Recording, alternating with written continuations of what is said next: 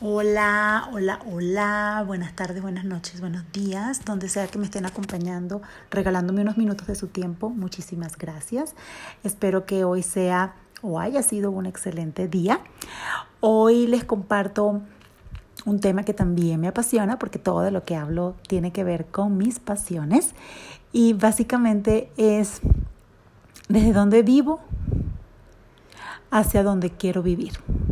Creo que es un tema que siempre tenemos en la cabeza, quizás no de una manera tan consciente, pero todos vivimos soñando con más dinero, con un mejor carro, con una relación más amorosa, con un mejor trabajo, con la situación que ustedes quieran cambiar o mejorar en su vida. Siempre está en nuestra cabeza, pero cada vez que estamos pensando en lo que nos separa de esa situación, estamos hablando de los obstáculos y realmente lo que estamos es recordando por qué no lo tenemos. Es decir, nunca voy a tener ese trabajo, yo no soy suficiente, yo no soy igual que, ese, que ella, yo no voy a tener ese cuerpo, yo no puedo. Y entonces desde ahí nosotros mismos andamos en un diálogo de no soy suficiente, de desvalorización. Y cuando hablo de desvalorización, quiero que entendamos que le estoy diciendo a mi alma, a mi espíritu, a Keila, que yo no puedo hacer algo. Pero si yo misma me lo estoy diciendo, pues yo misma me lo voy a seguir creyendo.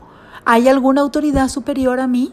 Ya cuando soy un adulto, porque cuando somos niños, pues todo lo que nos digan las figuras de autoridad de nuestra vida son la ley.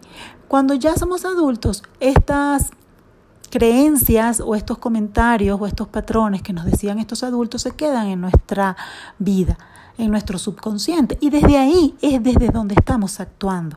Sin embargo, en el momento en que me hago responsable de mi vida, de lo que pienso, de lo que siento, de las metas, cuando empiezo a tomar en cuenta que lo que estoy pensando me va a llevar a este resultado, definitivamente ya tengo la oportunidad de cambiar porque me estoy dando cuenta que esa creencia de que yo no puedo o de que yo no soy suficiente o de que yo no me lo merezco, simplemente es un chip que alguien más me metió en la cabeza según sus propias creencias. No estoy diciendo que lo hagan con maldad, porque las personas de autoridad que generalmente están en nuestras vidas son nuestros padres, nuestros abuelos, son las personas mayores generalmente en un ambiente sano, no estoy hablando de extremos, estas personas no nos dicen cosas pensando en que nos quieren marcar de por vida o que nos quieren lastimar.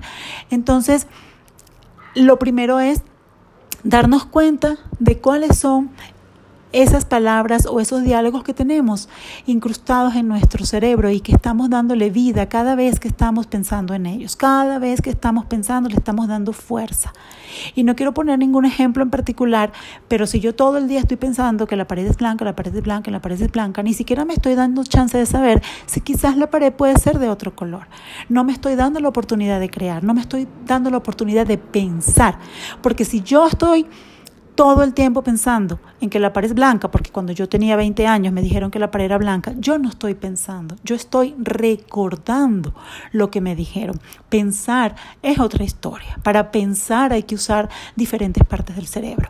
Entonces, ¿a qué voy con toda esta parte? Que al darnos cuenta de que lo que nos separa en nuestra vida de lo que somos y de lo que queremos ser, o de lo que tenemos en nuestra vida y lo que queremos manifestar, es simplemente proponérnoslo. Proponérnoslo tiene que tocar definitivamente con lo que pensamos, con lo que sentimos y por supuesto con nuestras resistencias, con las excusas que nos damos de no tengo tiempo, este, no tengo dinero, no sé cómo hacerlo. Siempre vamos a encontrar una excusa. Por eso cada vez que nos propongamos algo, pensemos qué nos está separando, porque automáticamente el cerebro nos va a decir, tú no puedes con eso no tienes tiempo, no tienes dinero. ¿Y eso para qué sirve? Entonces, detectémoslo y digámosle al cerebro, gracias por participar, ya sé que esa es tu función, pero he decidido abordar mi vida de otra manera. Cuando queremos bajar de peso, entonces decimos, ay no, me como el dulcito, no importa la ansiedad. Ahí está la resistencia. Hagámonos conscientes de las resistencias y también responsabilicémonos. Tomemos la vida como nuestra, porque es nuestra. No vivamos la vida como de paso. Cada día que pasa es un día menos que tenemos. Entonces, vivir es estar presente en la vida que tenemos y en la que queremos tener. Una mejor versión de nuestra vida es la meta. hay que tenerlo claro. Eh, entonces, si nosotros estamos revisándonos y nos estamos checando y todo el tiempo estamos dándonos cuenta que pensamos en lo mismo, que los pensamientos que estamos teniendo no son precisamente positivos, son los que nos están deteniendo, son los que nos están causando una emoción de desvalorización o baja autoestima, pues entonces en nuestras manos está la solución. Empecemos a hacer cosas que alimenten nuestro cerebro con nuevos pensamientos. Empecemos a crear nuevas conexiones en nuestro cerebro que nos permitan sentir diferente, que nos permitan vivir diferente, actuar diferente, hablar diferente. ¿Por qué queremos seguir casados con la misma versión vieja de nosotros? Es como seguir usando el Windows de hace 10 años. ¿Por qué no invertimos tiempo en actualizarnos. Lo que yo quería hace cinco años no es lo que quiero hoy. Y probablemente lo que quería antes de la pandemia no es lo que quiero hoy. Entonces actualizarnos, responsabilizarnos, tomar acciones es única y exclusivamente nuestra responsabilidad. Puede sonar abrumador, pero también es bonito, es padrísimo saber que nadie tiene el poder sobre nosotros. Entonces, vuelvo a la misma pregunta, ¿qué me está separando? La resistencia que tengo. Muchas veces ni siquiera me creo capaz. Entonces me da miedo poner un plan en marcha porque qué tal que no salga y qué tal que no pase como yo quiero. Pues vamos a dejarle las cosas al universo, pero también dejarle al universo saber que eso es lo que nosotros queremos, lo que nos apasiona, lo que nos mueve. Dejemos de conformarnos con la vida que nos dictaron o con la vida que tenemos hasta ahora, que probablemente nos hacía felices hace un rato, pero hoy no. Entonces, actuemos, dejemos la resistencia a un lado, no sirve para nada resistirnos, vamos a fluir. Vamos a luchar, vamos a hacer los cambios que tengamos que hacer y sobre todo, si sabemos porque lo sabemos, hay muchísima información en el mercado. Si sabemos cuáles son las cosas que nos pueden ayudar a cambiar, hagámosla. Yo les voy a dar un tip cuando yo estoy de malas, cuando estoy agobiada, cuando estoy estresada, cuando estoy presionada, porque si todo eso me sucede, ¿verdad? Yo busco leer cosas que me calmen, que me den paz leo un curso de milagros. Si no tengo tiempo de leer, veo un video de Enrique Corbera o veo un, o escucho un podcast. También está Luis Hay. Medito cuando puedo meditar. Hay muchísima información en YouTube. Ustedes pueden poner lo que quieran y van a encontrar a muchísimas personas que están compartiendo sus experiencias de manera gratuita. Yo en lo personal encuentro paz en todos los temas que tengan que ver con espiritualidad, todo lo que calme mi mente. Aplico mis propias técnicas, evito eh, conversaciones nocivas, evito pensamientos negativos. Me doy el permiso de sentirme triste, pero luego luego lo cambio porque la tristeza me puede acompañar un ratito, pero no se va a quedar a vivir conmigo.